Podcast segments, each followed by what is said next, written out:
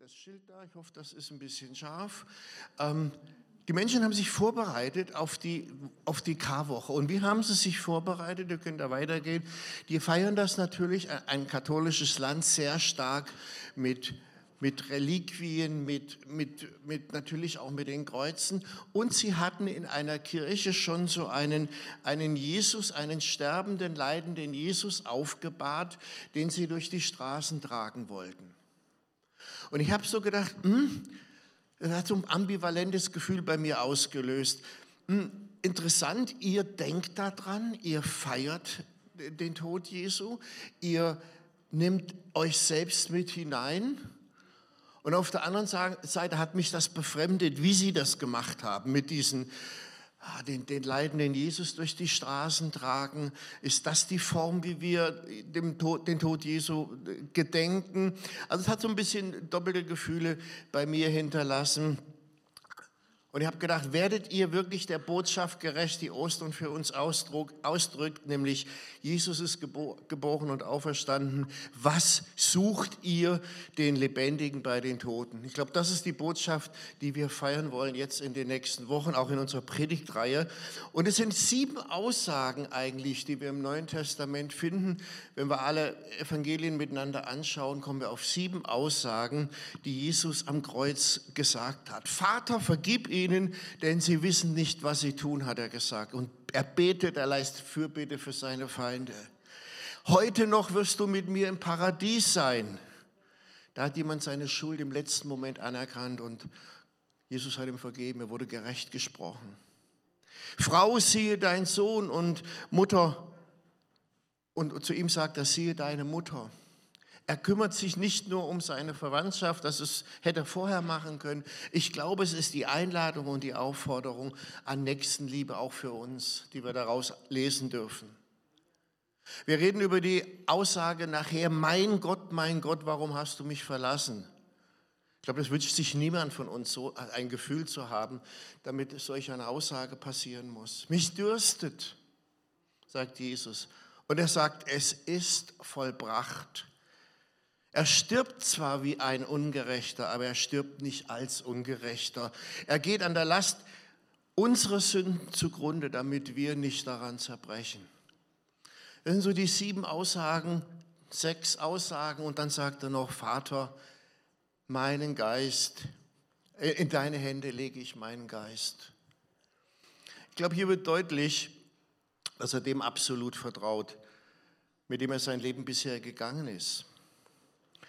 Ich komme zu unserer Aussage, die, wir, die ja Predigtthema ist. Mein Gott, mein Gott, warum hast du mich verlassen? Lass uns den Bibeltext dazu gern lesen. Um 12 Uhr mittags brach über das ganze Land eine Finsternis herein, die bis 3 Uhr nachmittags dauerte. Um 3 Uhr schrie Jesus laut Eloi, Eloi, lema sabachthani. Das bedeutet, mein Gott, mein Gott, warum hast du mich verlassen? Und einige der Umstände sagten, als sie das hörten, seht doch, er ruft Elia. Einer holte schnell einen Schwamm, tauchte ihn in Weinessig, steckte ihn auf einen Stab und hielt ihn Jesus zum Trinken hin. Wartet, wir wollen sehen, ob Elia kommt, um ihn herabzuholen. Jesus aber stieß einen lauten Schrei aus, dann starb er. Es sind Momente, die wir hören, die wir wahrscheinlich vom Gefühl her gar nicht nachvollziehen können. Aber schon, ich würde gerne einen kleinen Rückblick machen, schon bevor Jesus ans Kreuz genagelt wurde und diese Sachen gesagt hat, hat er ja schon schwere Erfahrungen gemacht. Wenn man die, die, die Texte im Neuen Testament sich anschaut, Judas hatte ihn bereits verraten. Was ist das für ein Gefühl? Kennt ihr das? Ihr habt einen guten Freund und der lässt euch im Stich und verrät euch. Die Jünger haben es nicht geschafft, mit Jesus mal eine Stunde im Garten Gethsemane zu beten. Er hatte sie darum gebeten, betet mit mir. Und die verpennen das. Was hat das in Jesus ausgelöst? Jesus wird gefangen genommen, dann physisch. Stellt euch das vor, Soldaten kommen auf ihn zu. Irgendwo sind seine Jünger in der Ferne vielleicht. Sie nehmen ihn gefangen. Handschellen, keine Ahnung, wie das damals aussah. Er muss sich vor dem Hohen Rat verantworten. Alle klagen ihn an, versuchen Schuld an ihm zu finden. Jesus weiß von sich, ich bin überzeugt, dass er wusste, wer er ist, dass er Sohn Gottes ist und muss sich da so erniedrigen lassen. Ich weiß nicht, ob da der Gedanke bei ihm äh, kam, wenn ihr nur wüsstet, keine Ahnung, wer ich bin, wenn ihr nur wüsstet, was er hier tut. Petrus, also einer seiner, seiner engsten Freunde und Kollegen, hat ihn verleugnet und Jesus wusste das und hat ihm das im Voraus gesagt. Und er musste feststellen, er hat es tatsächlich gemacht, er hat mich im Stich gelassen. Was sind das vielleicht für Verletzungen gewesen? Da haben wir nie drüber nachgedacht oder ich nicht drüber nachgedacht. Was hat, wie, wie muss es Jesus da schon gegangen sein, bevor er ans Kreuz ging? Er wurde vom Gouverneur verurteilt, du bist schuldig. Und Jesus wusste, ich bin nicht schuldig. Er wurde verspottet von den Soldaten. Welchen Schmerz muss da Jesus schon gefühlt haben, ohne dass ihm körperlich schon etwas angetan war? Enttäuschung über seine Jünger. Jetzt habe ich sie drei Jahre mitgenommen. Ich habe drei Jahre mit ihnen gelebt. Ich habe drei Jahre, ich bin überzeugt, die haben viel Spaß gehabt auch. Die haben getanzt, gelacht, gefeiert miteinander. Und er hat sein Herz für sie geöffnet. Und dann die Enttäuschung, vielleicht der Gedanke, war ich das alles umsonst? Und dann die Kreuzigung, die vor ihm lag und von der wusste Jesus, mit welchem Druck muss er da wohl gelebt haben. Wie wird das? Was ist das? Was, was passiert? Was kommt wirklich auf mich zu? Selbst der körperliche Schmerz, den er zu erwarten hatte, der war ja, der war ja nicht messbar, der, der war ja nicht vorstellbar. Obwohl man natürlich damals, in der damaligen Zeit andere schon auch gekreuzigt hat. Jesus weiß, dass nun die schlimmsten Momente seines Lebens auf ihn zukommen. Und das bringt auch sein Gebet zum Ausdruck im Garten Gethsemane, wo er sagt, mein Vater, wenn es möglich ist, lass diesen bitteren Kelch an mir vorübergehen, aber nicht wie ich will, sondern wie du willst. Also Jesus weiß, im Grunde kann es jetzt nicht schlimmer werden. Und dann hängt nun Jesus in dieser menschlichen und emotionalen Situation am Kreuz. Neben ihm zwei Verbrecher, Spott, Soldaten würfeln um seine Kleider. Muss man sich mal vorstellen, diese Respektlosigkeit vor dem Leben überhaupt. Die, die verlosen da unten seine Klamotten und Jesus hängt da, ein Mensch hängt da, hängt da, drei Menschen hängen da in den letzten Tagen ihres Lebens. Und dann nachvollziehbar der Satz, oder wir kennen ihn, mein Gott, mein Gott, warum hast du mich verlassen? Glaube, das ist der Ausdruck allerhöchster Einsamkeit, den wir überhaupt äh, können, kennen oder verstehen können. Und ich möchte auf, im Moment auf diesem Gedanken der Einsamkeit, möchte ich noch mal, da möchte ich noch mal kurz stehen bleiben. Was ist das für ein Gefühl? Lässt sich schlecht beschreiben. Ich glaube, von uns empfindet Einsamkeit jeder irgendwie anders. Und ich glaube, Einsamkeit ist mehr als alleine sein zu Hause für Kinder, wenn die Eltern mal weg sind oder wenn für euch, wenn der Partner nicht da ist oder ein Freund nicht da ist. Das ist noch keine Einsamkeit. Es kann zur Einsamkeit werden, aber ich bin erstmal nur allein. Aber das war mehr. Sein Gefühl kann ein Gefühl sein der Leere. Niemand kümmert sich um dich. Kennen wir das? Niemand, niemand kümmert sich um mich.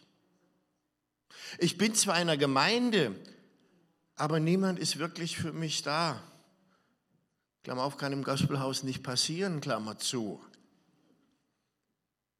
Man zieht sich zurück, vielleicht entzieht man sich der Gemeinschaft und wird noch einsamer dadurch. Depressionen können auftauchen und wenn man depressiv ist, viele haben dann ganz schnell auch eine schöne Portion Selbstmitleid. Mir geht's schlecht, ich bin der Einzige und der Verlassenste und so, und so weiter. Isolation passiert. Auch hier die Frage so persönlich, die wir vielleicht kennen, hat Gott mich verlassen? Vielleicht in anderen Formulierungen, allen anderen hilft Gott, aber mir nicht. Wir hören immer wieder von tollen Wundern, ob in der Predigt, ob im, heute Morgen im, in der Vorbereitung von anderen Zeug, Zeugnissen, die wir hören, von anderen Berichten. Da hat Gott so toll eingegriffen. Das würde ich auch mal gern erfahren, das würde ich auch mal gern erleben. Passiert mir nicht. Bin ich von Gott verlassen, vernachlässigt er vielleicht auch nur. Man hat das Gefühl, dass Beziehungen, dass Freundschaften nicht wirklich tragen. Man hat Freunde, aber wenn es pressiert auf Schwäbisch, dann, dann sind sie nicht da oder nicht zuverlässig oder oberflächlich. oberflächlich. Und dann die vielleicht normale menschliche äh, Einsamkeit. Man hofft auf einen Partner oder hat einen Partner verloren. Oder es gibt einen schönen Spruch, einen, einen wahren Spruch. It's lonely at the top. Viele haben Verantwortung irgendwo in einer Firma und man sagt zu salopp, je weiter du oben bist in, der, in, in, der, in deiner Karriere, je einsamer bist du. Will das nicht ausführen, vielleicht ist da was dran. Ich bin auch einer, der von Gott verlassen ist. So dieses Gefühl, dieses Einsamkeit heißt dann so oft auch Gottverlassenheit.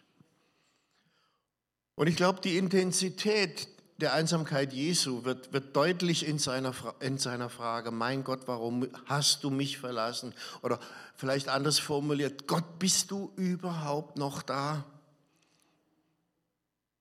Warum war das vielleicht für Jesus so wichtig? Jesus war gewohnt, mit Gott, mit seinem Vater zu reden. Die beiden hatten eine gute Gemeinschaft. Er ging oft hinaus in die Wüste, um zu beten, war eine vielleicht selbst gewählte Form von Einsamkeit. Aber er wusste, wo er Gott antraf. Er wusste, wo er seinen Vater antraf. Es war eine Einsamkeit, in der er sich voll auf seinen Vater konzentrieren konnte, aber auch verlassen konnte. Er hörte Gott, er genoss die Gemeinschaft mit Gott. Er sprach mit seinem Vater. Und dann dieses Gefühl, alles kaputt. Es trägt nicht mehr. Das vertraute Gefühl, mit seinem Vater reden können, zu können, war weg. Die Gewissheit, jemand hört mich immer, war weg. Die Kommunikation zu Gott, die immer so gut funktioniert hat, die war zerbrochen. Vielleicht war das der Moment, von dem Jesaja 53 spricht, wo es heißt, die Strafe lag auf ihm, damit wir Frieden hätten. Das war der, ich glaube, der schwierigste Moment für Jesus. Diesen, die, die Aussage, mein Gott, warum hast du mich verlassen, das ist ganz interessant, finden wir auch im Psalm 22. Genauso, als ob Jesus da abgeschrieben hätte. Mein Gott, mein Gott, warum hast du mich verlassen? Ich schreie, aber keine Rettung ist in Sicht. Ich rufe, aber jede Hilfe ist weit entfernt. Mein Gott, ich rufe am Tag, doch du antwortest nicht. Das könnte so die, die, die längere Version sein von dem, was Jesus, was Jesus gerufen hat. Ich bin überzeugt, dass Jesus das Alte Testament kannte. Ich bin überzeugt, dass Jesus die Psalmen kannte und dass er auch deswegen diese, diesen Satz zitiert hat. Die gleichen Worte, die Jesus ausspricht, wie gesagt, finden wir im Psalm 22. Schon vor Jesus hat David diesen großen Schmerz verspürt und in einem Lied äh, eben verewigt. Aber ich glaube, man muss den Satz auch, den, den Psalm auch zu Ende lesen, Ab Vers 23 heißt es, ich will meinen Brüdern verkünden, der gleiche Psalm, der anfängt mit, mein Gott, mein Gott, warum hast du mich verlassen, äh, lautet etwas weiter, ich will meinen Brüdern verkünden, wie groß du bist. Mitten in der Gemeinde will ich dir Loblieder singen. Alle, die ihr vor dem Herrn Ehrfurcht habt, preist ihn. Alle Nachkommen Jakobs, gebt ihm die Ehre, begegnet ihm mit Demut und Verehrung, all ihr Nachkommen Israels, denn der Herr hat sich von der Not des Hilflosen nicht abgewandt und seine Leiden nicht verachtet. Was, was passiert hier?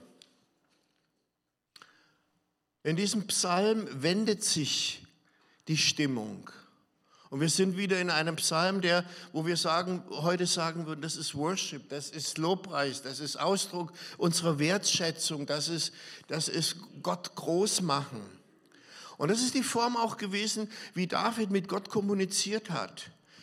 Es gibt ganz viele Psalmen, die so beginnen mit dem Leid, mit dem Jammer, mit dem Elend von uns als Menschen, von einer Person, oft David, die dann übergeht in die große Dankbarkeit, in, die große, in, die, in, das, in den großen Lobpreis und wo die Stimmung kippt im Positiven und wo die Größe Gottes gelobt wird. Interessant, der David gibt für seinen äh, Psalm genaue Regeln vor. Tonart, Instrumente, sage ich mal so salopp. Da heißt es für den Dirigenten, Tamara, auf die gleiche Weise zu begleiten wie das Lied Hirschkuh am frühen Morgen. Also das ist die Tonart. Ja? Äh, nach der Melodie von. Interessant, dass das in der Bibel überliefert ist. Auch die musikalischen Dinge scheinen wichtig zu sein. Wir könnten über Qualität reden, ja. Mein Gott, mein Gott, warum hast du mich verlassen? Der Beginn von Psalm 22. Und wir haben festgestellt, dass Jesus diesen Psalm 22 gekannt hat, weil er ihn zitiert. Und ich bin jetzt überzeugt, und da komme ich zu einem Teil, der mich extrem freut. Ich bin überzeugt, dass Jesus auch den zweiten Teil gekannt hat den David da geschrieben hat und zitiert hat. Und dass Jesus genau wusste von der Größe Gottes, auch in dieser seiner Situation, mein Gott, warum hast du mich verlassen? Wer eigentlich, wer der große Gott ist, wer sein Vater ist, dass sein, dass sein Vertrauen, obwohl, seine, obwohl seine Empfindungen was ganz anderes gesagt haben, dass sein Vertrauen oder dass sein, sein Leben in der Hand Gottes liegt. Wir werden das, er sagt es dann auch im nächsten Satz. Jesus stirbt in vollem Vertrauen auf das Wort Gottes. Er weiß, dass wir uns durch unseren Glauben immer Gemeinschaft mit Gott haben, egal wie es uns geht, über den Tod hinaus. Ich glaube, Einsamkeit in unserer Biografie, in unserem Leben kann vorkommen, aber dahinter muss immer die Gewissheit stehen, dass wir durch unseren Glauben mit Gott verknüpft sind. Als Jesus wenige Augenblicke nach dieser Aussage stirbt, weiß er um die Anwesenheit seines Vaters wieder und, und spürt sie. Während er vorher sagt, mein Gott, mein Gott, Gott ist so irgendwie, klingt so nach jemand Fernem, nach jemand, der irgendwo ist, da redet er plötzlich wieder in dieser intimen Anrede mit seinem Vater. Vater, in deine Hände lege ich meinen Gott. Mein Gott, warum hast du mich verlassen? Und Vater, in deine Hände lege ich meinen Geist. Er weiß, Gott ist bei ihm, so wie es dann auch in Matthäus 28 heißt, ich bin bei euch jeden Tag bis an der Weltende. Ich frage mich oft so, was, was ist denn die richtige Balance zwischen Trauern mit Jesus und, und sich freuen? Und das ist ja auch so für, den, für, die, für das Osterwochenende so die Frage, muss ich an Karfreitag jetzt traurig sein, weil Jesus gestorben ist und wir wissen, was er gelitten hat und wir möchten das auf keinen Fall irgendwie wenig wertschätzen. Und dann muss ich mich, darf ich mich am Sonntagmorgen freuen über die Auferstehung? So wurde es mir gelehrt. Und jeder, der so ein bisschen konservativ aufgewachsen ist, der hat es mitgekriegt, so die Ernsthaftigkeit, einen, einen traurigen Gottesdienst am Freitag und einen Jubelgottesdienst am Sonntag. Ich glaube, um das geht es nicht. Wenn ich diese Portugal-Bilder nochmal äh, Revue passieren lassen darf in unserer Erinnerung, da ist diese ist eine kunstvolle Vorbereitung. Es ist vieles sehr schön gemacht, aber so unvollständig ist doch die Aussage dessen, was eigentlich passiert ist, nämlich Christus ist auferstanden, hat uns erlöst. So, ich glaube, es ist, wir müssen für uns, wir dürfen für uns die richtige Balance zwischen Trauern finden und, und dem Jubel, dem Jubel der Erlösung. Ich möchte uns einladen, in dieser Gnade zu leben. Ich habe mich gefreut über das erste Lied Unfassbar groß ist seine Gnade. Eins meiner Lieblingslieder übrigens, weil Gnade kann man nicht bemessen. Äh, Erlösung kann man nicht in, in Menge beschreiben.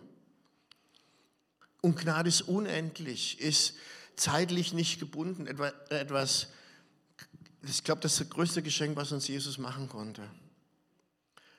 Und daraus, aus dieser Gnade, aus dieser Veränderung unserer Biografie in die Zukunft hinein, neue Identitäten zu haben, Söhne, Töchter Gottes zu sein, von Weisen zu Söhnen und Töchtern Gottes äh, werden zu können. Identitätsmerkmale, die erst durch diese Momente am Kreuz möglich wurden, die Basis geschaffen haben. Gesprächspartner Gottes zu sein. Das ist alles entstanden aus dieser Situation von Jesus am Kreuz und seiner Auferstehung.